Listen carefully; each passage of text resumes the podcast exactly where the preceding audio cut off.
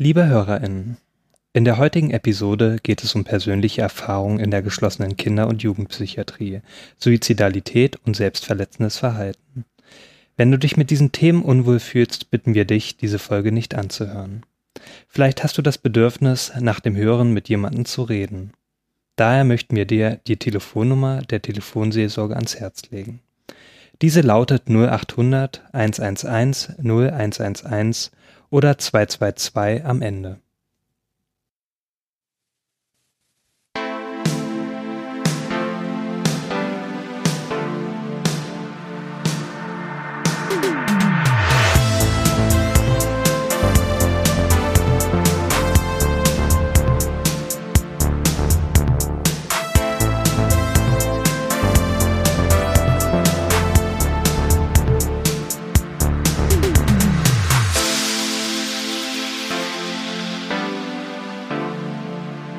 Hallo und herzlich willkommen bei Randvoll. Natürlich wieder mit mir, der Christiane. Und mit mir, dem Julius.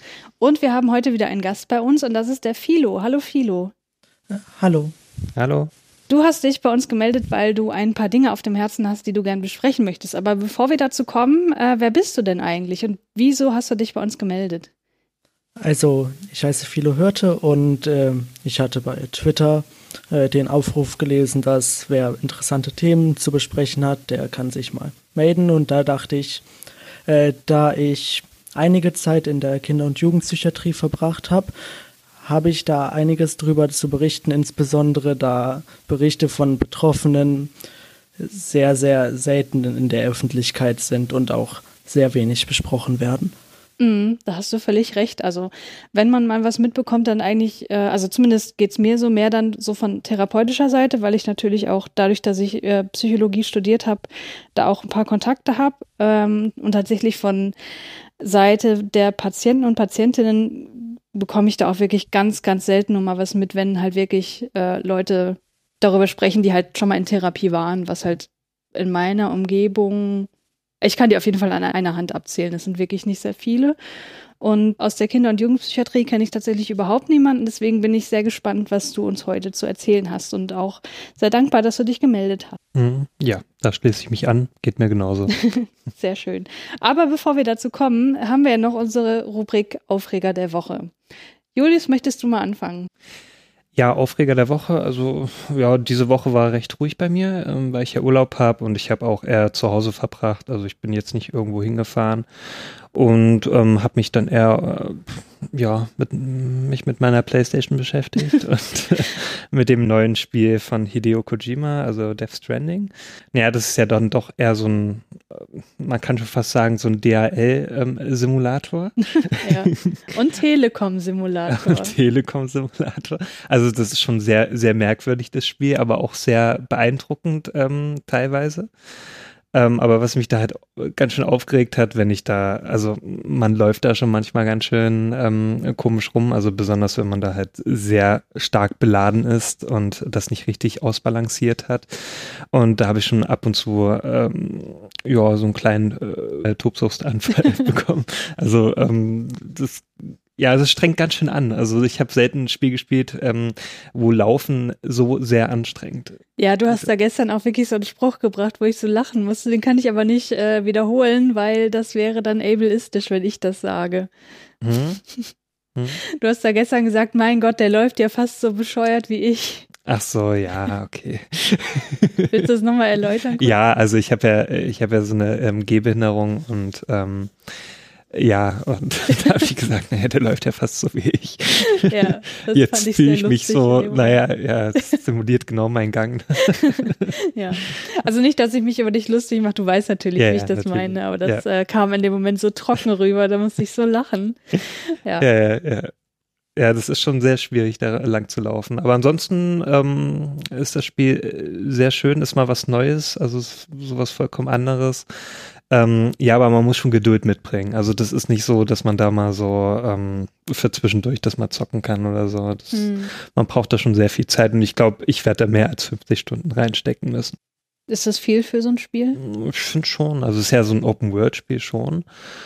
Aber für ein Open World, ja, also da sind 50 Stunden eigentlich schon fast Standard geworden. So. Okay. Ja, aber wenn ich dran denke, Assassin's Creed Odyssey, so, da habe ich ja über 100 Stunden reingesteckt. Also Okay. ja. Vielleicht wer- werden es da auch 100 Stunden, mal sehen. Aber ja, aber sonst hatte ich jetzt keine großen Aufreger. Also bei mir lief alles ziemlich ruhig. Ja, gut, im Urlaub, ne? Ja, genau. Eigentlich, naja, da kann man sich ja kaum aufregen. Ne? Also man hat ja den ganzen Tag frei und man kann einfach nur rumsitzen und ich kann Filme schauen einfach die ganze Zeit und ja, das ist toll. Mhm. Ja, ich habe tatsächlich auch nicht viel zum Aufregen. Ich habe ja alles, was ich hatte, äh, an leidenschaftlicher Aufregung in die letzte Folge gepackt. Hm. Und da möchte ich mich nochmal ganz kurz für das Feedback bedanken, was ich dafür, also was wir dafür bekommen haben natürlich. Ähm, und äh, ja, das war sehr, also es war durchweg positiv. Da kam tatsächlich nichts irgendwie an, an Kritik, inhaltlicher Kritik oder weiß nicht, formeller Kritik oder so. Und wir kriegen ja prinzipiell sehr wenig Feedback hier für Randvoll und für unsere Podcasts im Allgemeinen. Aber ähm, diesmal kam halt ein bisschen was auch über Instagram und da hat mir jemand eine Sprachnachricht hinterlassen, die sich quasi dort sehr stark wiedergefunden hat, weil sie selber ähm, an der Universität tätig ist und dort auch Seminare gibt im Bereich Geisteswissenschaften und das, was ich äh, als letztes genannt hatte, ähm, bezüglich der Gründe, warum Leute sich so kompliziert ausdrücken. Ähm, wenn du dich erinnerst, was ja, äh, wo ich gesagt habe, das könnte auch den Zweck haben, um eigene Unsicherheiten zu vertuschen, damit man nicht Mhm. kritisiert werden kann. Hm. Äh, da hat sie dann äh, mir da quasi nochmal äh, beigepflichtet, dass das auch ihre Erfahrung ist, dass gerade von Männern in ihrem Metier halt oft so, so Worthülsen, so leere Worthülsen kommen, die sich halt irgendwie gut anhören, aber wo halt wenig Inhalt dahinter ist und Hm. dass sie da jetzt auch in ihrem Seminar ähm, dazu übergegangen ist oder das so handhaben möchte, dass sie da nachfragt, um zu gucken, was da wirklich dahinter steckt. Ja, Und, mal eine kurze Frage. Also Ja. kam da jetzt ausschließlich Feedback von Frauen oder auch von Männern? äh, nee, auch von Männern.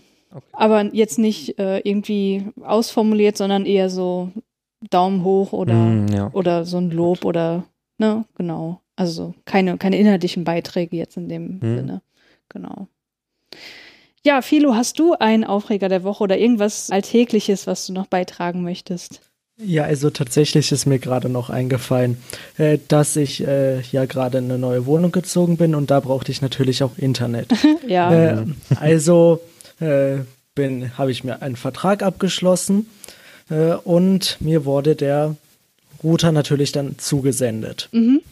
Äh, und als ich den abholen wollte, weil bei mir nicht geklingelt wurde, was ja relativ häufig dann vorkommt Ja. bei Paketzusendung, wollte der natürlich, äh, dass ich meine Identität nachweise. Mhm. Habe ich, da ich momentan keinen gültigen Ausweis habe, sondern den erst beantragt habe, Mhm. meinen alten Ausweis, der nicht mehr, äh, der schon abgelaufen ist, vorgelegt. Mhm. Äh, der jedoch wurde äh, von dem nicht akzeptiert und dann habe ich gefragt, ja, was würde denn akzeptiert werden? Und dann hat der nur die ähm, interne Girokarte akzeptiert oder halt den Personalausweis. Obwohl ich ja meine Identität trotzdem nachweisen konnte. Ich hätte Krankenkassenkarte, äh, eine andere Girokarte oder auch selbst eine Meldebescheinigung und alles halt. Also ich konnte meine Identität äh, lückenlos halt nachweisen. Und äh, der wollte mir einfach mein Paket nicht rausgeben. Oh. Äh, aber auf diesen Lieferungsschein äh, ist ja immer hinten die Möglichkeit, dass man eine andere Person angibt, Genau, ja. äh, die das, also jemanden bevollmächtigt, das Paket abzuholen. Äh, dann habe ich jemandem anderem einfach gesagt, äh, bitte das Paket da kurz abholen. Und da, äh, dann haben, wurde halt das da hinten ausgefüllt und äh, das ging dann komplett ohne Probleme, sogar ohne Vorzeigen vom Ausweis oder sonst Was? irgendwas. Oh Mann. Äh, und das hat mich dann halt schon so ein wenig, ja. Gewundert, ja, und aufgeregt. Ja. Ja. kann ich voll verstehen. Also so diese Unflexibilität auf dem Postamt habe ich auch schon mal gemerkt. So, ich wollte auch mal ein Paket abholen und auf dem Abholschein stand, ich glaube, ab 9.30 Uhr konnte ich das abholen. Hm. Und es war halt 9.20 Uhr und der gesagt, nee, sorry, Sie müssen nochmal wiederkommen. Ich dachte, es kann nicht wahr sein, weil ich, ich konnte jetzt auch nicht zehn Minuten da warten, weil ich musste dann die S-Bahn kriegen so. Aber da dachte ich auch so, äh, geh doch einfach mal gucken und vielleicht Ja. ist es doch schon da. Na, bei mir hat die das mal tatsächlich gemacht ähm, am Schalter. Also da war, stand da 12 Uhr drauf und ich war schon 11.30 Uhr da, hm. weil ich halt schon früher Schluss hatte und ich dachte mir, ja, okay, dann kann ich ja auch direkt mal zur Post. Hm. Und ähm, dann hat die mir das auch direkt gegeben. Ja. Und ich war schon so, äh, ich hatte schon ein bisschen Herzklopfen so und dachte so, ja. oh, na hoffentlich ja. äh, guckt die da jetzt nicht drauf auf die Zeit oder so, aber das hm. ging dann ohne Probleme. Ja. Und das habe ich schon öfter jetzt, also zweimal oder dreimal schon so gemacht. Na, hast du ein Glück. Ja. Ja, die sind offenbar nicht immer so flexibel, ne? wie mhm. wir gerade gehört haben. Also ja. ich kann das, ich kann das voll nachvollziehen, diese, diese Frustration, gerade wenn es um einen neuen Router geht und mhm. Internet ist ja schon irgendwie was Essentielles ja. und gerade in einer neuen Wohnung will man dann ja auch, dass alles irgendwie funktioniert. Und wenn man dann noch aufs Internet warten muss, das ist das Schlimmste. Ja. Na, ich hatte das ja auch mal, ähm, ich hatte mal, ähm, als ich hier nach Leipzig gezogen bin, da hatte ich auch mehrere Monate kein Internet weil wir da auch so Probleme hatten, ne, erstmal das mhm. zu beantragen und so ja. weiter. Und ähm, weil derjenige, mit dem ich zusammengezogen bin, der hatte noch einen Altvertrag gehabt, musste es erstmal umschreiben lassen auf die neue Wohnung und so weiter. Und ähm, ja, und deswegen hat man irgendwie drei, vier Monate kein Internet und da habe ich mein ähm, Handyvolumen habe ich dann benutzt dafür. Und da kam gerade zu der Zeit kam Skyrim raus. Ähm, hier dieses Elder Scrolls, ne, mhm. äh, Spiel. Und ähm, natürlich wollte ich das unbedingt spielen, ne, zu mhm. der Zeit. Und, und, natürlich musste man dann auch ähm, gewisse Updates runterladen. Ja. Und dann war man natürlich mein Datenvolumen sofort alle. Oh. ja, weil dann ständig so Updates gezogen wurden und ich musste auch die ganze Zeit offline spielen und so. Naja, das war alles nicht so spaßig. Ja. Naja. Und auch sonst war das natürlich nicht so toll mit diesen drei, vier Monaten ohne Internet. Hm. Tja, was wären wir nur alle ohne Internet, nicht wahr? Ja, wir sind ganz schön abhängig geworden.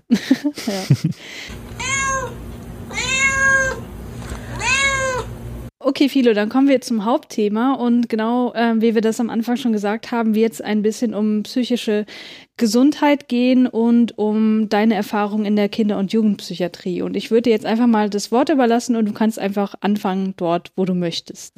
Also, ich hatte insgesamt vier Aufenthalte in der Kinder- und Jugendpsychiatrie mhm. innerhalb von anderthalb Jahren mhm. ungefähr.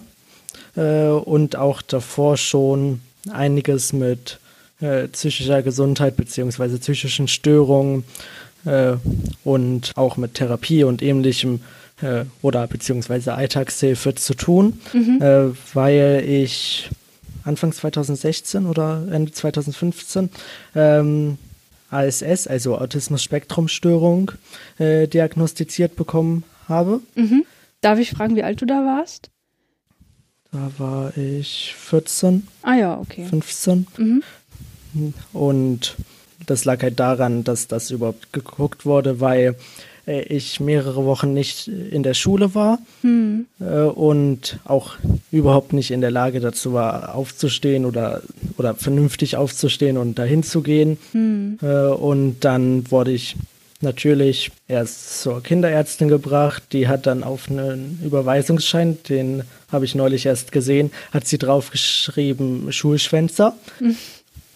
Ja, äh, das ist auch so, naja. Hm. Äh, und äh, dann ich, äh, hat halt meine Mutter mich zu einer Psychologin gebracht und hm. Äh, dann die Diagnostik hat insgesamt ungefähr ein halbes Jahr gedauert. Hm. Äh, und dann wurde das halt diagnostiziert. Mhm. Und dann habe ich eine Sonderregelung für die Schule bekommen mit Auszeiten und so weiter. Das war eigentlich auch ganz gut. aber dann zwei Jahre später eben, ähm, habe ich versucht, äh, mich umzubringen mhm. äh, und kam dann eben in die geschlossene Kinder- und Jugendpsychiatrie. Mhm. Also vielleicht ganz kurz, wenn man einen Suizidversuch hinter sich hat, dann ist das ja erstmal obligatorisch, dass man da reinkommt, ne? Also das ist jetzt insofern erstmal nichts Ungewöhnliches. Nicht unbedingt. Äh, also es gab relativ also es gab auch Leute, die ich kenne und die dann halt auch Suizidversuche hatten, mhm. äh, wo jedoch dann die Einrichtung, also die Psychiatrie, äh, letztlich gesagt hat, ja, das ist jetzt schon so oft vorgekommen und äh, wir glauben nicht, dass äh, du es ernst meinst, deswegen nehmen wir dich gar nicht erst auf. Mhm. Äh, also äh, bei mir war es jetzt so, es war halt der erste Versuch und ja. ich habe auch nicht ich war halt so fertig, dass ich auch nicht gelogen habe.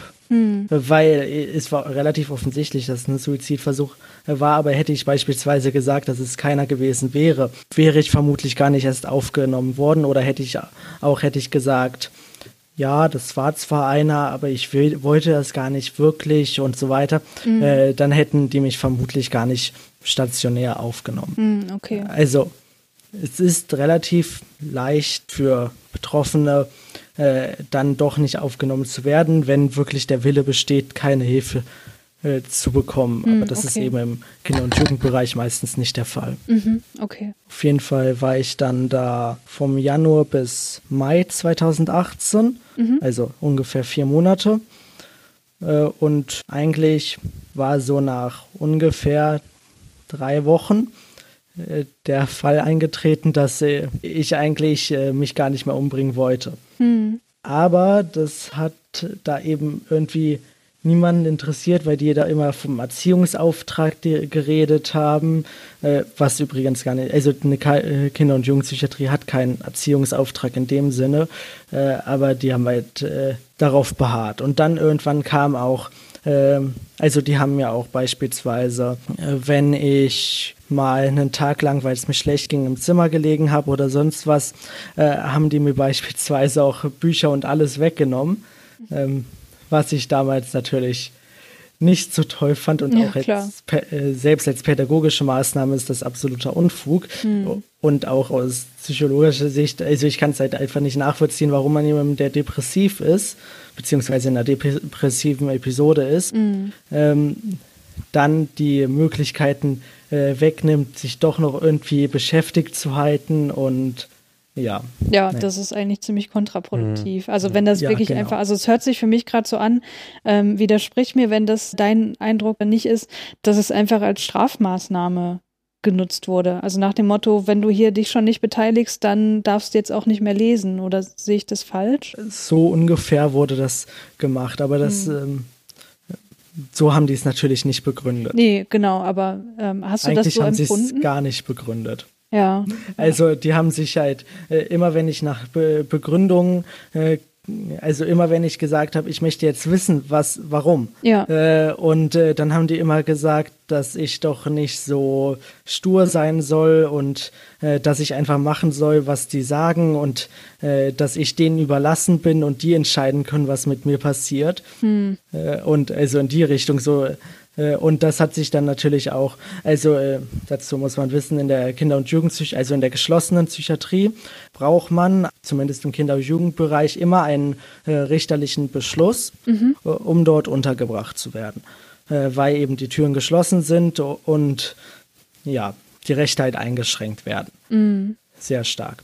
Äh, und da müssen, muss natürlich auch eine richterliche Anhörung äh, da sein und man bekommt auch immer einen Verfahrensbeistand gestellt. Mhm. Und äh, das soll ja erstmal die Rechte der Kinder und Jugendlichen sichern. Ja. Das ist ja äh, der Sinn davon. Das Problem dabei ist nur, dass ähm, komplett egal ist, was äh, Kinder und Jugendliche darüber aussagen, was da passiert oder äh, wie es ihnen geht oder sonst was. Es wird immer nur auf die Empfehlung der Ärzte äh, gehört. Das erste Mal, dass eine Fremdanhörung stattfinden könnte, äh, wäre nach drei Monaten Unterbringung. Mhm. Und äh, das findet in der Regel auch selten statt, aber vor allem äh, ist es so, dass halt die Rechte ja ohnehin schon beschnitten sind mhm. und die Rechte, die man hat, also Verfahrensbeistand und äh, richterliche Anhörung, äh, die werden einem auch noch dadurch sehr stark genommen, weil eben gesagt wird, ähm, ja, dass äh, halt nichts gemacht werden kann und äh, egal ist, was man sagt, äh, solange die Ärzte eine Gegenaussage machen, ist es halt nicht möglich, da irgendwas gegen den Beschluss zu machen oder auch äh, irgendwas, äh, irgendwelche Forderungen zu stellen halt. Mhm. Und damals, als du dort warst, war dir das, was du jetzt gerade erläutert hast, schon bewusst? Also, oder dir und deiner Mutter? Oder hast du das quasi im Nachhinein erst alles sozusagen ähm, für dich recherchiert und rausbekommen?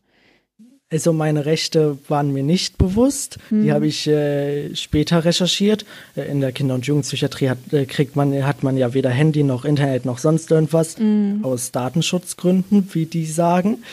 Ähm, äh, aber nein, also meine Rechte waren mir nicht klar, beziehungsweise bestimmte Rechte waren mir klar, weil die Verfahrensbeiständin äh, mir die halt erklärt hat. Also zum Beispiel hat sie mir erklärt, ich habe jederzeit das Recht, sie anzurufen mhm. äh, und so weiter. Aber als ich das mal machen wollte, beispielsweise, äh, wurde mir von einer Pflegekraft da, beziehungsweise also die heißen da äh, PEDs, also Pflege- und Erziehungsdienst. Mhm. Ähm, und die hatten mir dann halt äh, verweigert, da einen Fax hinzuschicken, äh, weil sie der Meinung war, ich soll da bitte selber anrufen äh, und das auch nur zu bestimmten Zeiten. Mhm. und äh, da ich an einer äh, sozialen Phobie so weiter, beziehungsweise mhm. zu dem Zeitpunkt war es noch eine Autismusdiagnose, äh, die haben die später widerrufen, weil sie der Meinung waren, das trifft nicht zu. Hm, und die, dazu komme ich später noch. Mhm. Ähm, auf jeden Fall haben die halt gesagt, ähm, ja, uns egal, dass du das äh, also von deiner Psyche her nicht kannst, ähm, du musst es tun, sonst äh, kannst, kannst du deine Rechte halt nicht wahrnehmen. Hm. Äh, und äh, solche Aussagen waren halt so, hm, ich glaube nicht, dass das so ganz korrekt ist. Hm. Mhm.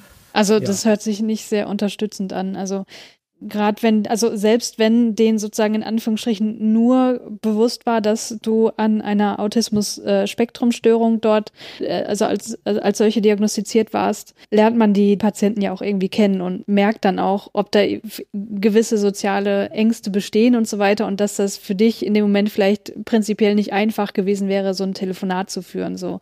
Und ich meine, das, das merkt man doch auch. Also selbst wenn es nicht in der Diagnose so drin steht und dass man da das sozusagen von dir fordert, gefordert, dass ähm, also ich will jetzt niemandem was unterstellen, ich kenne die Personen ja auch alle nicht, ich weiß das jetzt auch nur aus deiner Erzählung, aber man könnte zumindest zu der Einschätzung kommen oder zu der, zu der Erfahrung, dass es sich irgendwie um Schikane handelt oder Meinst du, ich interpretiere da jetzt schon zu viel rein? Das ist halt schwierig zu sagen. Also ja, als ich dann ja. ein paar Mal nachgefragt habe äh, und so weiter, äh, dann kam halt auch die Antwort, das wäre Anweisung der Oberärztin, okay. also dass hm. die Pflegekraft da gar nicht für verantwortlich ja, äh, okay. äh, sei und so weiter. Also das ist nicht, ich bin mir da halt nicht ganz sicher, ob es wirklich Schikane ist oder mhm. ob es halt einfach aus deren Sicht in dem Moment das Richtige war. Mhm. Äh, obwohl es halt eben eine Rechte eingeschränkt hat. Ja, das äh, ja. ist halt so. Ja. Naja. Hm. Ähm, willst du mal so ein bisschen erzählen, wie der Alltag in so einer, also damals in, in der Einrichtung war, wie man sich das vorstellen kann? Ähm, ich stelle mir vor, dass der Alltag schon ziemlich klar geregelt ist, weil es dient ja auch dazu, dass man eine, eine gewisse Routine in seinen Alltag reinkriegt, oder? Ja, das gehört zu einem der äh, Ziele davon. Also normalerweise sollte man halt so um 7.30 Uhr geweckt werden. Mhm. Äh, und äh, das sollte eigentlich auch immer gleich sein. Natürlich haben die Pflegekräfte manchmal nicht pünktlich geweckt. Manchmal war es dann auch erst 8.20 Uhr, wo man geweckt wurde, beziehungsweise wo man aus dem Zimmer, wo einem gesagt wurde, dass jetzt man jetzt langsam aufstehen soll. Also die meisten waren halt, die meisten leiden halt da auch unter Schlafstörungen und ähnlichem. Hm. Äh, und relativ viele waren dann dementsprechend auch schon wach ja. oder noch wach. Und äh, da, also eigentlich sollte es eine Tagesstruktur geben. Morgens hat das nicht immer ganz geklappt. Äh, normalerweise gab es dann halt um 8 Uhr äh, Frühstück. Äh, danach eine Morgenrunde. Also eine Morgenrunde besteht halt daraus, dass man äh, jeweils drei Verhaltensziele, also was möchte man am Verhalten äh, ändern, also wie möchte man sich verbessern im Verhalten, äh, was möchte man erreichen, zum Beispiel Therapiegespräch führen oder in meinem Fall wäre es jetzt ein Anruf machen oder sonstiges mhm. ähm, und sowas und drei Aktivitätenziele, also womit möchte man den Tag füllen, Gesellschaftsspiele, Sport und so weiter. Mhm. Und danach war halt erstmal nichts. Also wir hatten halt Zimmer und einen großen Gruppenraum. Man sollte sich auch eigentlich nach Möglichkeit meistens im Gruppenraum aufhalten und die, die Station bestand halt aus zweimal bis zu acht Betten, also bis zu acht Personen auf jeder. Das war halt durch eine Tür auf die Seiten getrennt, die war meistens zu. Aber also acht Kinder immer auf einem Haufen mehr oder weniger. Mhm. Und äh, die sollten sich halt miteinander beschäftigen oder sich mit ihren Problemen auseinandersetzen, was halt in bestimmten Lebenslagen auch sehr kontraproduktiv sein kann, aber das war halt deren Ansicht und dann war halt eigentlich erstmal bis neun meistens gar nichts. Äh, dann wurden manchmal Leute zu Therapiegesprächen abgeholt. Also äh, normalerweise sollten es so äh, zwei 30 Minuten Gespräche in der Woche sein. Mhm. Manchmal hat es das nicht geklappt, dann hatten die Therapeuten halt keine Zeit oder jemand war im Urlaub von den Therapeuten oder krank. Äh, da hatte man auch manchmal keine, keine Gespräche. Äh, oder auch, es gab, gibt halt auch Ergotherapie. Mhm. Bis zu zweimal in der Woche für anderthalb Stunden. Und auch das ist mehrere Monate, während ich da war, ausgefallen, einfach weil der krank war und die keinen Ersatz gesucht haben. Mhm. Also das Krankenhaus hat keinen Ersatz gesucht, das war jetzt äh, von niemandem da die Schuld. Mhm. Äh, und da die in der Kinder- und Jugendpsychiatrie eigentlich alle noch schulpflichtig sind, äh, weil das eben nur bis 18 geht, gab es natürlich auch Schule. Also Mhm. es war eine Einzelbeschulung und das für meistens so zwei Stunden in der Woche. Äh, Ja, und dann gab es halt Mittagessen um 12.30 Uhr, glaube ich. Ja, 12.30 Uhr. Äh, und ab 14 Uhr war dann Mittagsruhe. In der Zeit wurde, haben die Pflegekräfte, also da musste man ins Zimmer gehen. Und in der Zeit haben die Pflegekräfte halt Übergabe gemacht an den Spätdienst. Mhm. Dann um, um 15.15 Uhr, also wenn die Mittagsruhe wieder vorbei ist äh, und alle wieder auf Station sind, ähm, gab es Teezeit, also Kakao, Tee, äh, was auch immer, natürlich keinen Kaffee. Das gibt es da nicht mehr. Das gab es früher mal.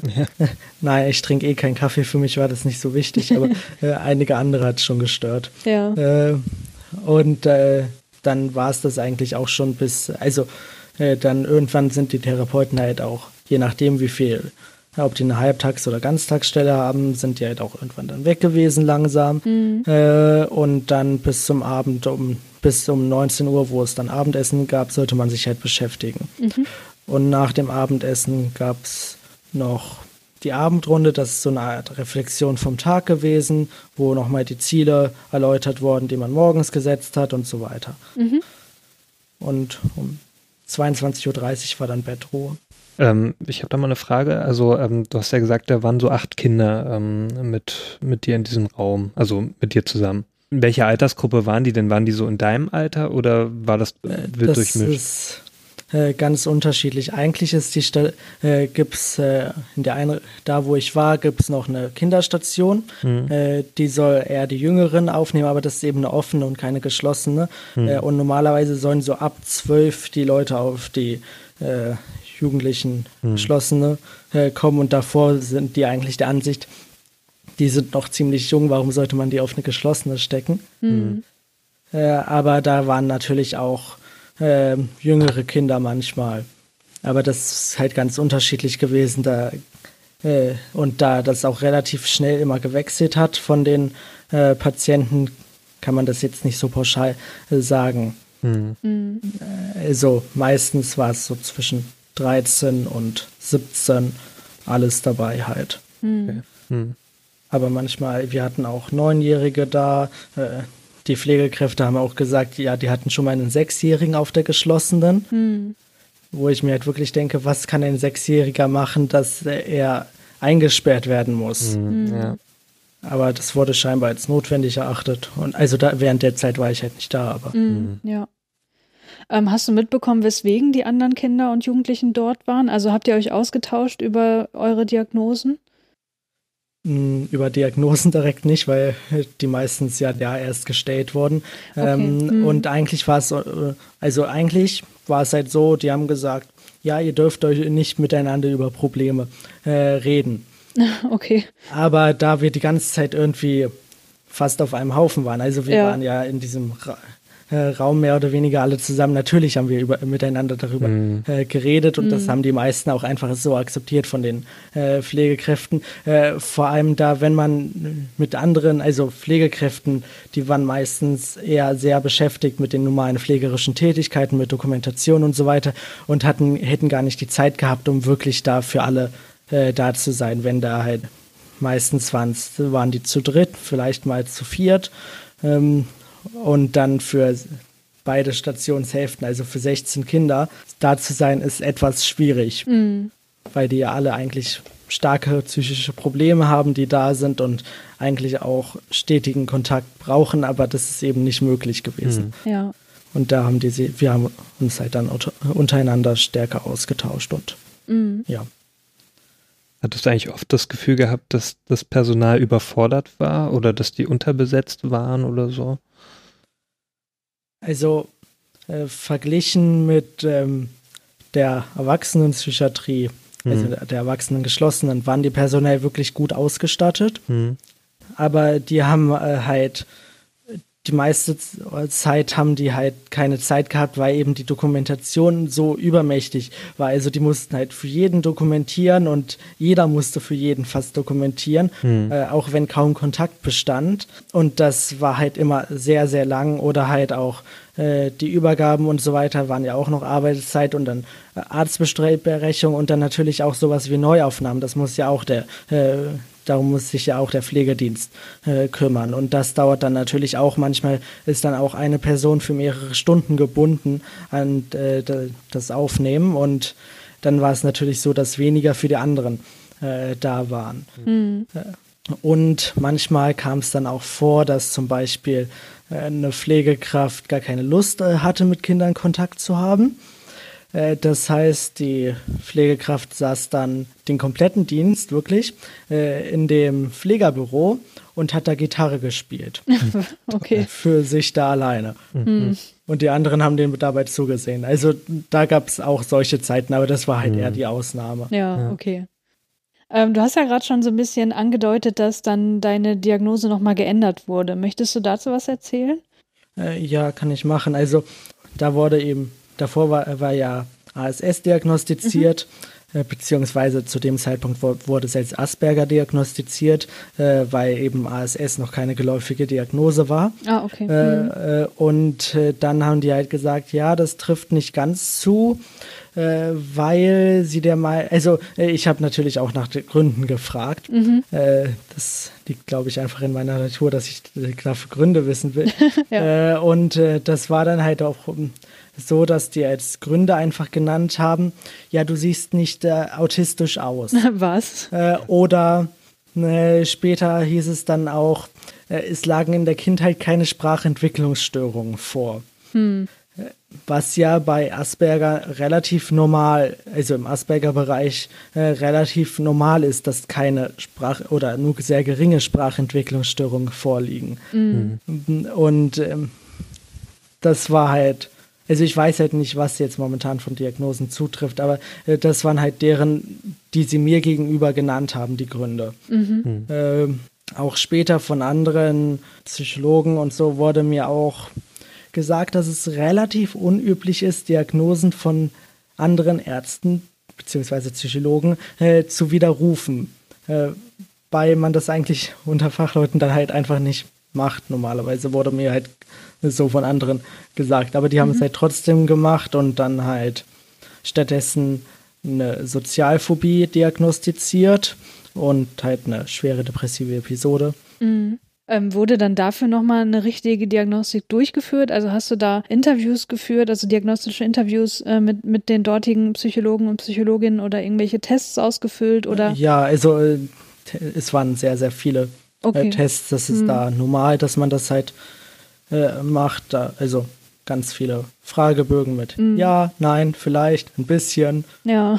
Und so weiter. Das ja. ist ähm, in dem Bereich da relativ normal und dann natürlich auch die normalen äh, Therapiegespräche, auf, durch die die einen halt versucht haben einzuschätzen und so weiter. Mm, okay. Ja, ich meine, Psychologie und Psychotherapie, ähm, das ist natürlich eine Kritik an der Profession, die es wahrscheinlich zu Recht auch schon lange gibt, dass halt die Diagnosestellung und die, ich sag mal, psychologischen Modelle, die dahinter stehen, auch ja nicht, also äh, Psychologie ist ja nicht so eine äh, Naturwissenschaft, wie es jetzt die Physik ist, ne? Weil die Menschen einfach äh, nicht so halt einfach. Momentan noch schwer zu sagen, was jetzt genau und die Diagnosekriterien sind häufig auch sehr, sehr schwammig. Ich habe genau, ja. mir das ICD-10 ein bisschen ah, ja. durchgelesen, da auch, also das hatte der eine Therapeut da stehen und dann habe ich gefragt, ob ich es mir ausleihen kann. Mhm. Äh, nach ein bisschen Widerspruch hat es mir auch gegeben. Ja. Äh, und äh, ja, da habe ich mir das mal durchgelesen und die Diagnosekriterien sind sehr, sehr äh, schwammig für die mhm. ganzen Sachen. Mhm. Naja.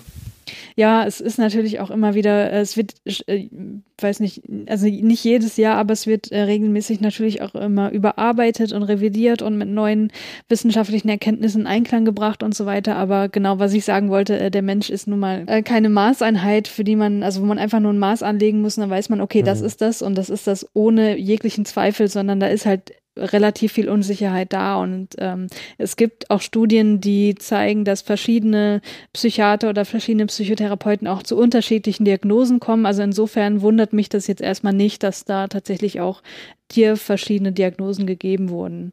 Manchmal ist das ja wirklich ein Jahr, jahrelanger oder manchmal sogar jahrzehntelanger Prozess, bis die Patienten eine Diagnose bekommen, die dann wahrscheinlich wohl mehr oder weniger zutrifft und mit der sie sich selber auch am besten identifizieren können. Also gerade bei etwas selteneren Störungen ist das natürlich auch so, dass da manchmal auch nicht so die Expertise da ist, weil es äh, solche Patienten halt selten gibt und man dann eher erstmal auf die Sachen wahrscheinlich guckt, die man kennt und die eventuell auch zutreffen können. Aber es soll ja eigentlich schon so diagnostiziert werden, dass die Diagnose gefunden werden soll, die die meisten der Symptome, die aufgetreten sind, ähm, am besten, also mit, mit so wenig Diagnosen wie möglich am besten erklären kann. Und bis man da erstmal hinkommt, ist es manchmal wirklich ein jahrelanger Prozess.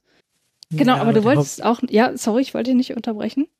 Der Hauptsinn von Diagnosen ist ja eben auch, äh, dass einerseits äh, Fachleute, die noch nicht äh, mit dem Patienten direkt Kontakt hatten, also wenn man einen neuen Therapeuten sucht, dass der schon mal einen ersten Eindruck haben kann. Mhm ohne vorurteilsbelastet zu sein. Also darauf müssen Therapeuten ja immer achten. Ähm, äh, und andererseits äh, natürlich auch, dass äh, die richtige Behandlung gefunden werden kann. Und besonders in der Psychiatrie äh, auch die Abrechnung. Das genau, heißt, die ja. rechnen teilweise über Diagnosen ab und äh, deswegen fanden die es vermutlich auch ganz gut, dass die mir andere Diagnosen verschreiben konnten. Mhm.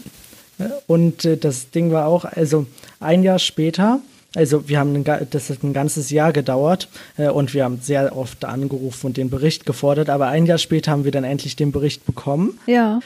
Äh, und da standen noch bei den Bemerkungen standen da halt auch noch andere Sachen, die die nicht direkt diagnostiziert haben, wo sie aber davon ausgehen, dass es zutrifft. Also äh, das war ganz, ganz merkwürdig. Also die haben da halt gesagt, ja, das diagnostizieren wir nicht, aber eigentlich sind die Kriterien dafür erfüllt.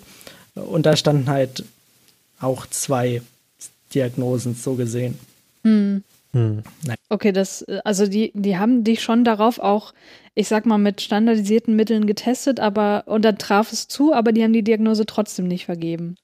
Genau, weil halt eben in der Kinder- und Jugendpsychiatrie bei bestimmten Diagnosen normalerweise gar nicht getestet wird, beziehungsweise auch gar keine Diagnostik gestellt wird. Ah, okay. Äh, das haben, weil eben der bei Kindern und Jugendlichen äh, das noch alles in der Entwicklung ist, zumindest was äh, Persönlichkeitsstörungen und so weiter ah, angeht. Ah, okay. Mhm. Ja. Äh, und da haben die halt trotzdem in den Bericht geschrieben, ja, eigentlich würden wir das gerne diagnostizieren, aber der ist noch nicht volljährig. Mhm, okay, ja. Willst du denn sagen, was das war oder lieber nicht? Mhm. Ähm, musst du nicht, also wenn du dich unwohl fühlst, musst du Ja, nee, das ist okay. Also schizoide Persönlichkeitsstörung mhm. äh, und narzisstische Persönlichkeitsstörung. Mhm. Und insbesondere bei der schizoiden Persönlichkeitsstörung, die hat ja doch sehr viele diagnostische Ähnlichkeiten zum äh, Asperger-Bereich vom ASS. Hm, okay. Du wolltest auch ein bisschen darüber sprechen, was es eigentlich heißt, psychisch krank zu sein da hast du dir ja sicherlich auch ein paar Gedanken gemacht. Also was heißt psychisch krank? Was, was heißt das für dich? Naja, das ist erstmal ein Stempel, der einem aufgedrückt wird. Mm. Meistens von der Gesellschaft oder äh, von Fachleuten, die teilweise auch komplettes Unverständnis zeigen für bestimmte Eigenschaften, dann einfach sagen, ja, der ist psychisch krank. Mhm. Ähm, und ähm, auch in anderen Bereichen, wenn ganz oft, äh, wenn rauskommt, oh, der, oder ne, eigentlich ist rauskommen ja das falsche äh, Wort, weil, naja, es muss ja nicht, naja, ist ja auch genauso wie bei der Sexualität, dass es eben kein Coming Out vom Begriff her ist Coming Out da ja eigentlich das falsche oder sollte das falsche Wort sein. Also es kann stigmatisierend sein, ne? Also ja. das ist natürlich auch was, wo wir in unserer Gesellschaft immer noch viel mit zu kämpfen haben, dass es eben, genau wie du gesagt einem so einen Stempel aufdrückt.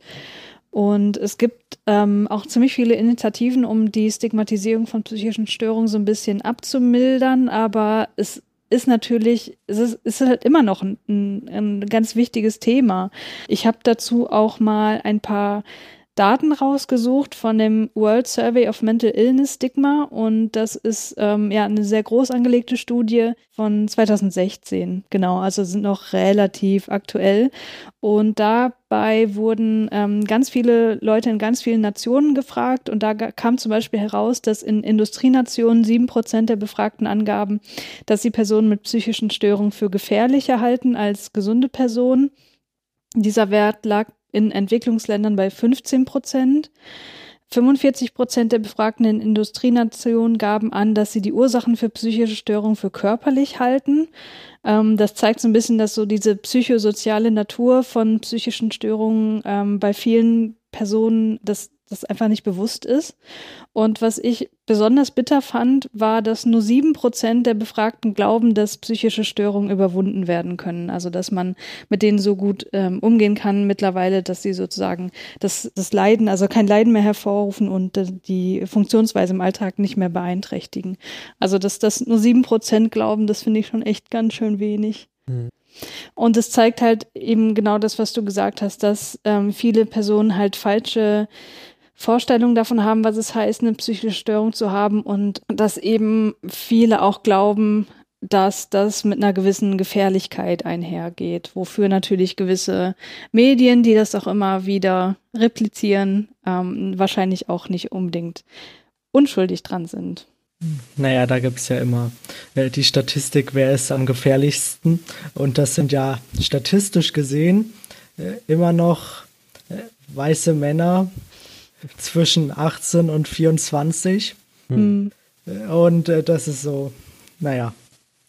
Also theoretisch könnte man dann genauso sagen. Mhm. Ja, nicht die psychisch Kranken, sondern weiße Männer zwischen 18 und 24 müssen alle beobachtet werden. Mhm. Ja. Wenn man so argumentieren wollen würde, könnte man das, ja. Ja, eben, weil das ist halt, was halt die Statistik sagt. Und genau. vor allem ist es ja äh, auch interessant, äh, dass, weil 50 Prozent ungefähr äh, der Bevölkerung einmal in ihrem Leben an einer psychischen Störung äh, leiden. Mhm. Und äh, wenn man dann betrachtet, die 45 Prozent, äh, die sagen, das hat körperliche Ursachen, mhm. und äh, dann sind das ja, werden es ja höchstwahrscheinlich viele Überschneidungspunkte dazwischen mhm. geben. Und das zeigt ja auch einfach, wie schwach dieses System da arbeitet in der Aufklärung. Mhm und auch, äh, wo der Mangel da an Schulen besteht.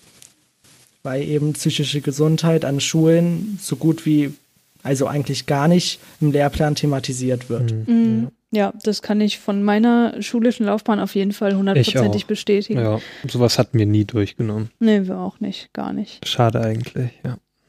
Und mit dem Thema habe ich mich auch so ein bisschen mehr befasst und dann mhm. natürlich auch mir die Kerncurricula äh, durchgelesen. Also da steht halt drin, was gelehrt werden soll. Mhm. Also zumindest in Niedersachsen habe ich mir das durchgelesen. Für andere Bundesländer mhm. äh, weiß ich das nicht ganz so genau, aber da wird es vermutlich ähnlich aussehen.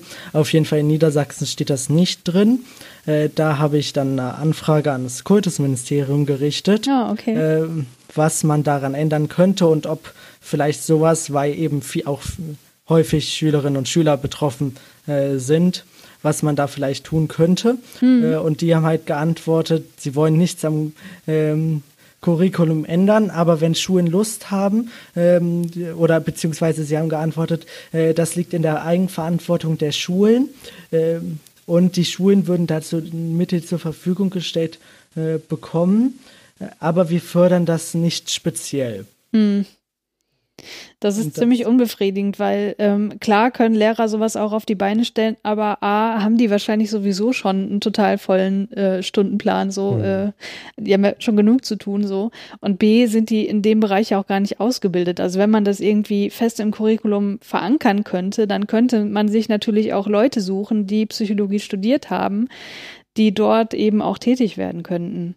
Also das ist ja jetzt, wir haben ja in Sachsen ja auch Lehrermangel und ich habe auch mehrere Kommilitonen, die sozusagen mit ihrem Psychologiestudium jetzt Lehrer oder Lehrerin geworden sind. Das ist sozusagen jetzt auch kein großer, da gibt es keine große Hürde, dass wir das jetzt trotz fehlendem Lehramtsstudium nicht könnten oder so. Insofern, ähm, ja, wäre das durchaus mal zu überlegen.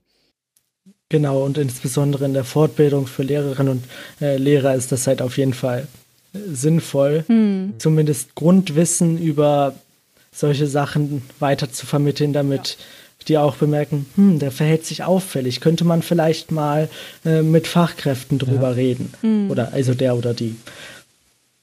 Ja, aber das äh, funktioniert halt nicht und äh, laut Kultusministerium in Niedersachsen liegt das halt in der Eigenverantwortung der äh, Schulen. Mhm. Ja, da wird sich ein bisschen einfach gemacht. Genau. Ja. Ja, zumal ja die Schule auch dazu beitragen kann, dass sich psychische Störungen ausbilden. Ne? Mhm. Also ich habe hier auch mal eine Studie von der TU Dresden rausgesucht. Das war eine Befragung von über 4000 Mädchen und Jungen im Alter von 11 bis 16 Jahren. Und ich habe da allerdings nur relativ oberflächliche Ergebnisse, ähm, weil ich da auch nur eine Pressemeldung dazu gefunden habe. Und ähm, da wurde berichtet, dass besonders jene Schüler gefährdet sind für Ängste und depressive Symptome und psychosomatische Beschwerden, die, wie man sich denken kann, Opfer von Mitschülermobbing geworden sind. Aber das ist jetzt auch nicht die einzige Ursache, sondern auch das ähm, das Lernklima, das kann auch tatsächlich einen Einfluss darauf haben. Und so äh, erhöht sich das Risiko dann eben besonders dann, wenn sich Schüler durch die Lernbedingungen überfordert fühlen. Und äh, das kann über einen Zeitraum hinweg von vier Jahren äh, Spuren hinterlassen. Also das ist auch was, was man da auch mal ähm, eventuell näher in Betracht ziehen könnte. Ich glaube, vier Jahre ist da viel zu niedrig angesetzt, mhm. weil ich äh, bin ja auch momentan relativ auf Twitter aktiv, weil ich mhm. nicht so viel anderes zu tun habe. Äh, und äh, dementsprechend äh, lese ich da auch sehr viel bei Leu Betroffenen von Mobbing und so weiter. Ja. Also Mobbing-Opfern, äh, obwohl ich das Wort Opfer, ja, also Mobbing-Opfern. Ähm, und die werden, sind auch teilweise noch Jahrzehnte später, da kämpfen die mit den Folgen davon. Mhm. Äh, und auch mit vielen, die ich gesprochen ha habe, die das Mobbing liegt da also auch in der KJP und so weiter. Mhm. Das Mobbing kann da auch mehr als vier Jahre zurückliegen und trotzdem ist das immer noch ein großer Faktor für die psychische Gesundheit. Ja, auf jeden Fall, das kann ich auch bestätigen. Also äh, ich bin jemand, der zum Glück selbst wenig gemobbt wurde in ihrem, also in meinem Leben, aber also jetzt auch nicht komplett gar nicht, aber ich sag mal so, im Vergleich zu anderen war das halt ziemlich, bin ich echt glimpflich davon gekommen. Aber ich kenne da eben auch andere Personen, eine Person insbesondere, da liegt die Schulzeit wie bei mir jetzt, oh Gott, wie alt bin ich? 34, also schon 20 Jahre zurück. Und äh, ich weiß, dass die halt immer noch sozusagen an den Spätfolgen zu knaubeln hat, weil das ihr Selbstwertgefühl nachhaltig so negativ beeinflusst hat, dass sie im Grunde jetzt auch immer noch nicht darüber hinweg ist. Und äh, insofern denke ich da, die, dass diese vier Jahre hier auch eher so ein, so ein, äh, so ein, so ein äh, Wert an der unteren Grenze darstellt. Ja, ähm, okay, ich gucke mal auf deine Themenliste, was wir sonst noch hatten. Diagnostik und Diagnosefolgen haben wir jetzt schon angesprochen. Wirksame Therapie einschließlich Medikation. Möchtest du dazu noch was sagen? Gerne. Und zwar äh, hatte ich ja auch ganz, ganz viele Therapien im Laufe der Zeit. Ich habe mal nachgezählt. Ich hatte 13 Therapeuten mhm. äh, in den letzten drei Jahren. Mhm. Äh, und das sind ja schon einige. Das sind viele. Und die ja. hatten dann natürlich auch ganz unterschiedliche äh, Methoden. Ne, einige sind der ähm, festen Überzeugung gewesen, ähm, mich runterzumachen, würde mir helfen, weiterzukommen. Okay. Es hat natürlich nicht so viel gebracht. Die besseren von denen waren halt der Ansicht, hm, wenn du jetzt ohnehin schon in Behandlung äh, bist und ich jetzt mit dir rede, warum sollte ich dann noch, äh, warum sollten wir dich dann noch diagnostizieren? Such dir mal deine Diagnosen aus. äh, das war dann, äh, weil die Diagnosen halt äh, in dem Moment, wenn man schon in Behandlung ist, bedeuten die halt nichts mehr. Und also wenn kein mhm. Behandlungswechsel ansteht und so weiter und man nicht stationär aufgenommen wird oder bestimmte Hilfen beantragt, sind die halt ziemlich nichtssagend. Mhm. Beziehungsweise bringen halt nichts. Und äh, da haben die mir halt, ja, das könnte zutreffen, das könnte zutreffen, such dir mal was aus. Äh, und ähm, in die Richtung ging dann natürlich auch die Therapie. ähm, äh, andere hingegen waren halt einfach relativ äh, gut. Da habe ich dann die Hilfe bekommen, die ich brauchte. Also das ist dann heute hauptsächlich über Alltagsthemen äh, auf die äh, Probleme dahinter kommen. Also analytische Psychotherapie war mhm. das dann halt hauptsächlich oder halt tiefenpsychologisch. Mhm. Für die Zuhörer nochmal, also es gibt normalerweise drei Therapieformen, die üblicherweise von der Kasse bezahlt werden. Äh, und das ist eben äh, tiefenpsychologische Therapie. Die ist dann halt meistens eine bis zwei Stunden in der Woche und da wird halt äh, versucht, das Ganze aufzuarbeiten und den Ursprung äh, zu finden. Mhm.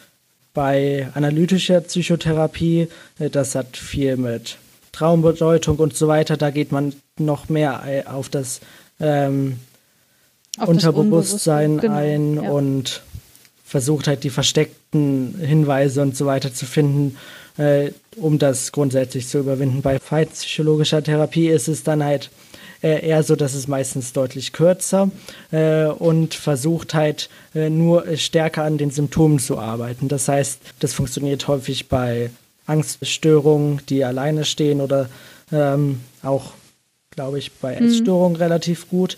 Ähm, äh, und da wird halt versucht, äh, durch in konkreten Situationen die Ängste zu überwinden. Das heißt, wenn man sich nicht traut, zum Bäcker zu gehen, dann lernt man nach und nach dahin zu gehen. Also mhm. vielleicht geht man erstmal zur Tür vom Bäcker und so weiter. Und das halt in therapeutischer Begleitung mit Aufarbeitung der Situation.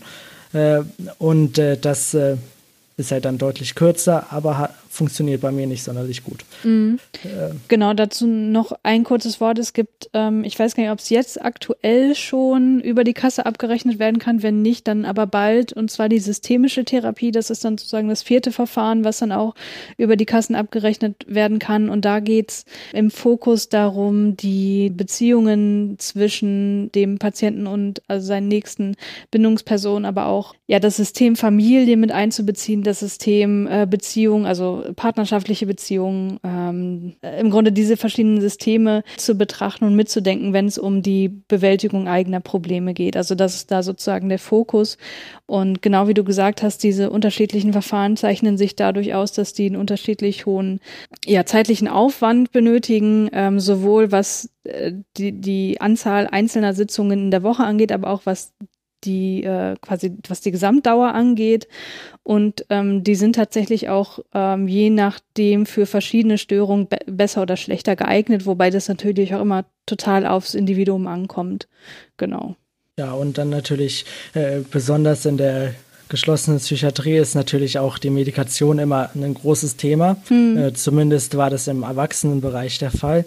Im Kinderbereich haben die sich ein bisschen, zumindest die Oberärzte, ein bisschen schwer mit Medikamenten äh, getan. Beispielsweise hat sie gerne bei Schlafstörungen statt Medikamenten Globulis gegeben, ja. Äh, was ich doch für eine Oberärztin etwas merkwürdig fand, dass sie auf äh, Homöopathie setzt. Ja, definitiv. Äh, und äh, auch allgemein hat sie meistens die Medikation, zumindest bei mir, eher rundheitshoch gesetzt äh, und auch nicht, also es wurde nicht sonderlich viel ausprobiert. In der Erwachsenenpsychiatrie äh, war es dann ein bisschen anders. Da war, wurde ja deutlich stärker auf Eigenverantwortung gesetzt. Mhm. Äh, und wenn man Bedarf an Medikamenten angemeldet hat, dann wurde halt mit einem meistens besprochen, welche Medikation, also wenn man dazu in der Lage war, äh, besprochen, welche Medikation äh, gut geeignet ist.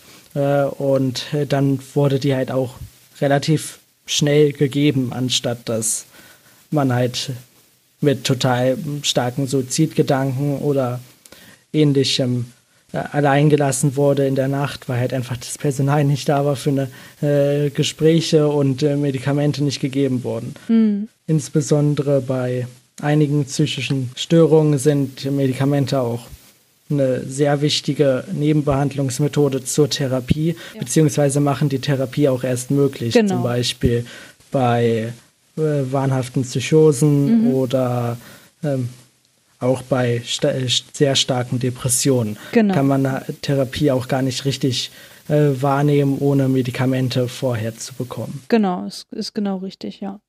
Mm, wie geht's dir denn jetzt? Du bist ja jetzt schon einige Zeit aus der ähm, geschlossenen Psychiatrie raus. Bist du jetzt in ambulanter Behandlung? Also so lange bin ich ja noch gar nicht aus der geschlossenen. Ich bin am 12.8. aus der Erwachsenen geschlossen. Ah, okay. Also so äh, rausgekommen. Okay. Hm. Äh, und es geht so. Also momentan bin ich in, in noch gar keiner Behandlung, weil ich halt gerade erst umgezogen bin mhm. in eine mobile Betreuungswohnung. Also ich habe jetzt eine eigene Wohnung und äh, bei Bedarf habe ich halt eine mobile Betreuung, die tagsüber vorbeikommt oder mit der ich etwas mache, zum Beispiel zum Amt gehen oder ähnlichem. Mhm. Ähm, deswegen habe ich halt hier, wo ich umgezogen bin, äh, noch keine, keinen Therapieplatz oder sonst irgendwas. Mhm. Ähm, und das wird vermutlich auch noch eine Dau Weile dauern, weil ähm, gerade im Erwachsenenbereich das etwas schwieriger ist. Mm, ja, das stimmt leider. Momentan geht es so einigermaßen.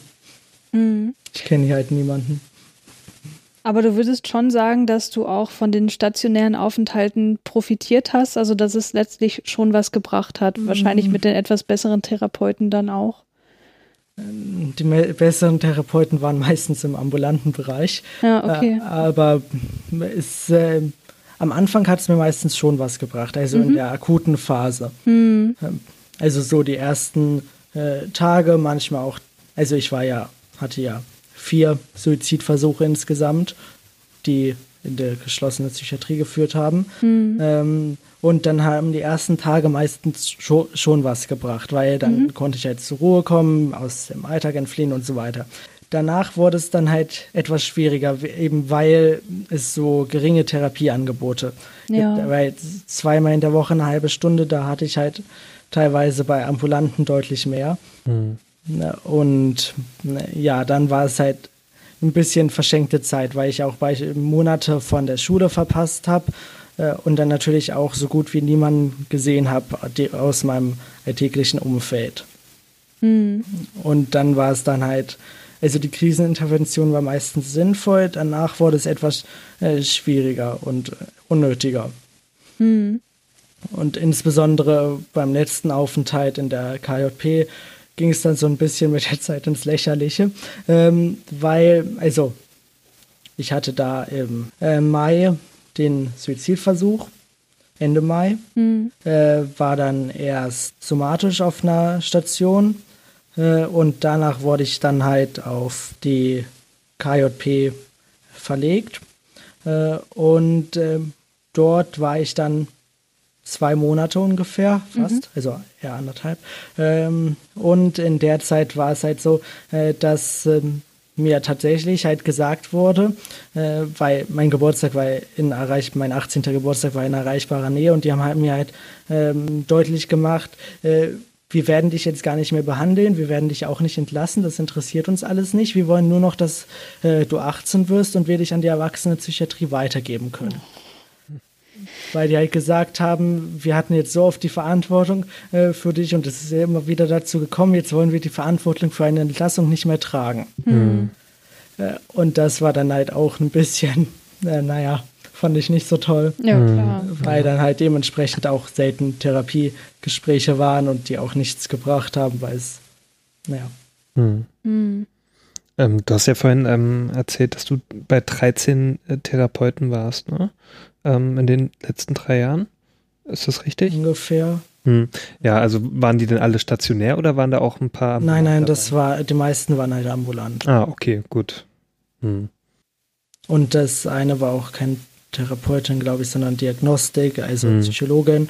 Äh, aber ja, damals wusste ich den Unterschied noch nicht zwischen Therapeut und, und Psychologe. Hm. Deswegen ja, naja. den wissen viele nicht. Ja, also das ist Allerdings. wirklich nichts Besonderes, dass man da noch nicht so aufgeklärt ist. Also ja, ähm, ich habe auf meiner Themenliste noch ein Thema drauf und äh, da kannst du auch se natürlich selber entscheiden, ob du da noch drauf eingehen möchtest, nämlich Selbstverletzung als ja. Folge und innerhalb der Psychiatrie. Also äh, vor der Psychiatrie habe ich mich nicht selbst verletzt, mhm. jedenfalls nicht aktiv, beziehungsweise häufiger. Äh, und in der Psychiatrie, da gibt es natürlich viele Leute, die selbstverletzendes Verhalten zeigen. Mhm. Ähm, und das sieht man dann ja auch teilweise deutlich. Ja. Äh, und dementsprechend äh, kommt es dann halt auch, dass man dasselbe mit der Zeit als Bewältigungsmethode zum Druckabbau ähm, auch adaptiert. Mm, okay. äh, und das habe ich dann halt auch gemacht. Äh, und das, äh, die Sache ist auch, das haben viele andere in der Psychiatrie auch gemacht. Also da waren, das war dann teilweise tatsächlich später dann, also bei meinem zweiten, dritten Aufenthalt, äh, dass äh, es phasenweise aufgetreten ist in der Psychiatrie, dass halt wirklich so eine Art Selbstverletzungswelle da durchging. Hm, okay, verstehe. Äh, dass dann halt eine Person sich äh, stärker aufgekratzt ha hat ähm, und dann andere gesehen haben, hm, ja, das könnte ich auch machen. Und das äh, haben dann irgendwie fünf Leute gemacht von einer Seite. Hm. Ähm, und äh, das ist natürlich auch für Pfleger eine schwierige Situation, weil sie sich nicht um alle gleichzeitig kümmern können äh, und auch nicht verhindern können, dass die Jugendlichen miteinander in Kontakt kommen, mhm, obwohl sie es bei mir oft genug versucht haben. Und äh, das war dann halt auch äh, sehr schwierig. Äh, und äh, aber die haben meiner Ansicht auch nach auch sehr, sehr wenig Gespräche gesucht. Also die haben halt äh, auch bei Selbstverletzung, die wurde dann häufig einfach hingenommen. Ist, auch wenn äh, die eigentlich Zeit hatten, wurde es halt einfach gesagt, hm, ja, dann macht das halt. Ja, dann stecken die wir den halt später in den Ruheraum. Also der Ruheraum ist ein äh, überwachter Raum neben dem Stationszimmer, wo ein Fenster zum Stationszimmer ist, wodurch die halt gucken können. Mhm. Äh, hatte halt selbst Pech. Mhm. Äh, da, und das ist so, finde ich, die falsche äh, Reaktion in Notfallsituationen, mhm. äh, weil für den Patienten das ja dann gerade eine Drucksituation ist, wo kein anderer Ausweg mhm. so offen steht. Also die, einige haben das auch aus anderen Gründen gemacht, aber die meisten, für die war das halt wirklich Druckabbau. Ja. Ähm, und anstatt dass halt Alternativen aufgezeigt werden, um den Druck abzubauen oder also um stresslos zu werden und so weiter, äh, wurde dann halt wirklich sehr stark einfach das hingenommen und so weiter. Hm. Und das fand ich nicht so gut.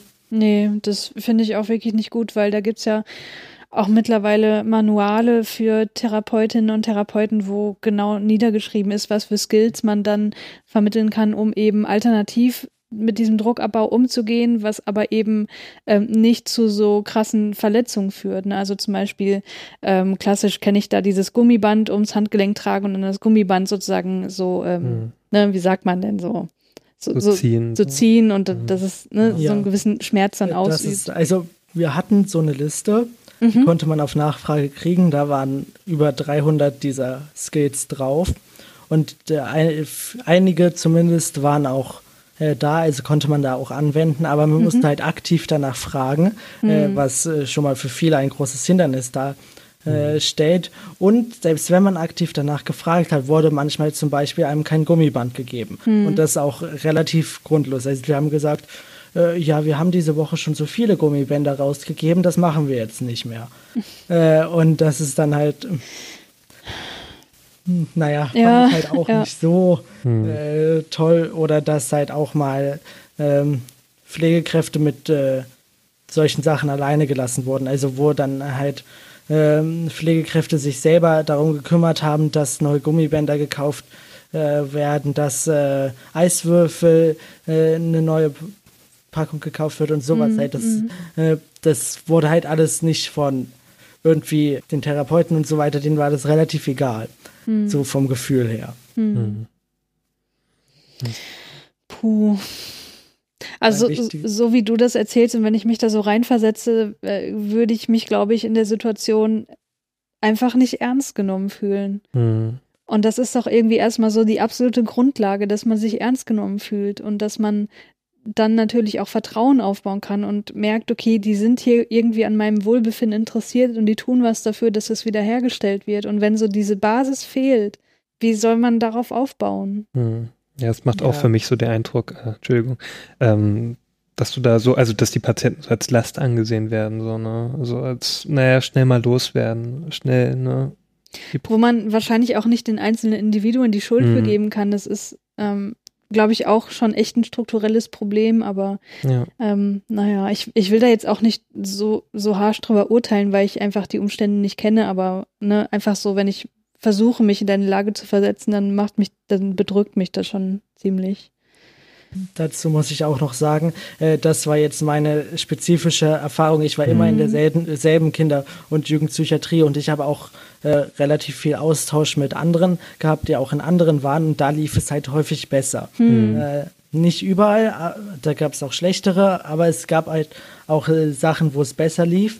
Und ich berichte hier halt gerade auch äh, sehr stark von den negativen Erlebnissen. Es gab auch äh, Momente, wo dann man äh, in Tränen ausgebrochen ist äh, und äh, einfach, äh, obwohl die das nicht durften, mal in den Arm genommen wurde oder ähm, äh, von den Pflegekräften oder halt man auch eine Stunde oder mehr, länger mit einer Person geredet hat. Äh, und äh, das hat dann teilweise auch, aber halt mit den Pflegekräften, nicht mit den Therapeuten, die hatten keine Zeit. Ähm, aber das war dann halt auch, also es gab auch relativ äh, viele Momente, wo man sich gut aufgehoben gefühlt hat. Und insbesondere äh, in einigen Situationen und insbesondere, wenn man starke Probleme mit der Außenwelt äh, hat, also äh, mit der Familie, mit dem Umfeld, also auch durch Mobbing und so weiter, ähm, kann das auch sehr viel äh, eben helfen, weil äh, man eben aus dem rauskommt und äh, auch sehr viel Verständnis von Mitpatienten hat, weil die eben auch sehr viel Ähnliches durchgemacht haben. Auch im Sinne von äh, Missbrauch und ähnlichem, da sind ja auch sehr viele häufig dann von psychischer psychischen Störungen betroffen und auch die fühlten sich häufig dann zumindest unter den Mitpatienten und manchmal auch mit bestimmten Pflegekräften, nicht mit allen natürlich, äh, sehr gut aufgehoben. Aber eine Geschichte habe ich noch, die Ja. äh, sehr ähm, schockierend für mich war. Und zwar bei meinem zweiten Aufenthalt, bei der Anhörung direkt, habe ich halt äh, Widerspruch gegen den Beschluss eingelegt, äh, weil ich halt der Ansicht äh, war, ich habe keine Lust, wieder vier Monate da rumzuhocken. Äh, und dann war es so, dass nach drei Wochen ungefähr äh, kam die Antwort vom Landgericht, äh, dass der Widerspruch erfolgreich war. Aber das habe ich erst durch einen äh, Anruf von meiner Verfahrensbeständin erfahren. Und zwar einen Tag, nachdem die Station das Fax vom Gericht erhalten hat. Das heißt, der Beschluss wurde aufgehoben. Ich durfte eigentlich gar nicht mehr länger untergebracht werden, geschlossen. Äh, und trotzdem haben die mir halt nicht Bescheid gesagt. Äh, äh, und meine Verfahrensbeiständin hat dann äh, da angerufen und mit mir gesprochen. Und dann äh, war ich natürlich äh, froh, da rauszukommen. Äh, ist ja klar. Dann sage ich, ich möchte jetzt bitte gehen. Die sagen, ja, nee. Und da ich das äh, in einer Gruppe, also die saßen, wir saßen da am Tisch und dann habe ich das natürlich in der Gruppe gesagt. Äh, und dann haben die halt auch sowas gesagt wie, ja, du freust dich ja jetzt äh, so und äh, das ist ja für andere ein schlechtes Signal, wenn die wissen, dass sie auch Widerspruch einlegen können und dann vielleicht rauskommen. O- Und äh, dann ha haben die halt gesagt, ja, wir isolieren dich erstmal und du gehst jetzt in dein Zimmer. Äh, Und äh, also nach einer halben Stunde habe ich dann mit einem Therapeuten sprechen können, aber das war auch so, die durften mich seit einem Tag nicht mehr einsperren. Äh, dann weiß ich endlich, dass ich dann nicht mehr eingesperrt werden äh, darf. Und was machen die? Die isolieren mich Ja. und schränken mich noch mehr in meinen Rechten äh, ein. Und vor allem ist ja auch, die anderen sollten nicht wissen, dass man Widers äh, dass Widerspruch erfolgreich sein äh, kann. Weil, wie ich dann erfahren habe, war das so ziemlich einer der ersten Widersprüche, die überhaupt da Erfolg hatten. Ja, okay. Äh, und Okay. äh, das war dann halt auch so eine Sache. Naja, die sollen gar nicht wissen, dass sie Widerspruch Ja, was sie überhaupt für Rechte haben, ne? Für Genau. Möglichkeiten. Und das fand ich dann auch nicht so äh, toll von den Pflegekräften. Und die waren dann halt auch ähm, richtig, richtig, äh, also ich bin dann nicht gleich gegangen, ich war dann auch äh, für die Nächte da, weil es halt äh, zu Hause nicht funktioniert hatte und deswegen äh, war, bin ich halt zur Schule gegangen und äh, zur Nacht dann, dann immer hingekommen. Ähm, und dann war auch die Pflegekraft, die das halt so gemacht hat, richtig, richtig stark nachtragend. Also die schien richtig sauer zu sein, dass äh, äh, ich da den, also dass der Beschluss da aufgehoben äh, wurde. Und auch der Therapeut hat halt gesagt, ja, du hättest mit uns reden müssen, dass du Widerspruch eingelegt hast äh, und so weiter. Mhm. Und das ist so, ich habe in der Aufnahmesituation Widerspruch eingelegt und dann, und vor allem habe ich denen das schon mal gesagt und dann war der trotzdem so richtig aufbrausend und so weiter und dass ich das ja nicht machen könne und so weiter. Hm.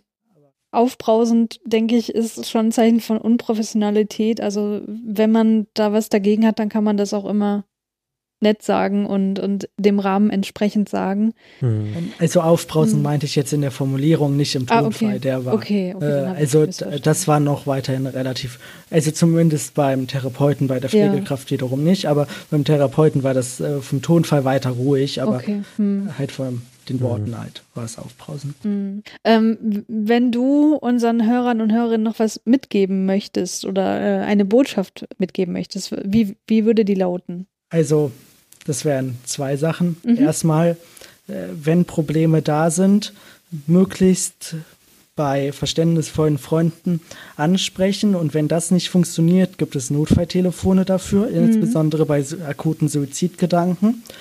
Äh, und dann natürlich äh, ist mir persönlich auch noch äh, wichtig, auf das, immer auf das Umfeld zu achten. Mhm. Besonders in der Schule, aber auch später dann ähm, zu gucken, hm, der wird gerade ein bisschen ausgegrenzt, äh, der wird vielleicht sogar gemobbt. Äh, kann ich vielleicht auf die Person zugehen und äh, versuchen, Kontakt aufzunehmen? Oder der Person scheint es gerade schlecht zu gehen. Kann ich vielleicht die Person fragen, wie man ihr helfen äh, kann oder ob sie jemanden zum Reden braucht? Mhm. das reicht dann häufig auch schon, äh, um zumindest den, die erste Hemmschwelle mhm zu äh, nehmen und äh, als Betroffener zu merken, da interessiert sich jemand für mich. Ja. Äh, und das wäre halt dann wichtig, dass man halt nicht ignoriert, wenn es anderen schlecht geht. Ja, auf jeden Fall. Das ist ein sehr, sehr schönes Schlusswort. Ja. Dem würde ich mich auch vollkommen anschließen. Also, dass wir alle ein bisschen mehr aufeinander achten und genau. Probleme auch einfach mal ansprechen, wenn wir merken, irgendwas hat sich verändert, irgendwas ist nicht mehr so, wie es mal war ähm, einfach mal fragen, was los ist und das nicht ignorieren und nicht unter den Teppich kehren. Genau. Ja, vielen Dank, dass du da warst, Philo. Ja, vielen Dank. Das waren äh, wirklich sehr spannende, interessante Einblicke, die auch natürlich dem Thema entsprechend ziemlich bedrückend waren, auch teilweise. Aber ich glaube, dass das auch wirklich Geschichten sind, die es äh, wert sind, mal erzählt zu werden, eben weil man das so selten hört. Hm. Wenn man dir irgendwie was schreiben möchte oder so, kann man das über Twitter? Ist das für dich okay? Über oder? Twitter bin ich erreichbar, ja. Mhm. Okay. Gut, dann verlinken wir das. Insbesondere äh, kann ich, also wenn jemand Hilfe braucht oder so, ich kann vermitteln oder ja, habe ein offenes Ohr. Sehr schön. Ja, vielen Dank. Schön, dass du da warst. Und ja, uns bleibt, bleibt eigentlich nichts zu anderes zu sagen. Genau, bis zum nächsten, bis Mal, zum nächsten Mal und auf Wiederhören. Tschüss. Tschüss.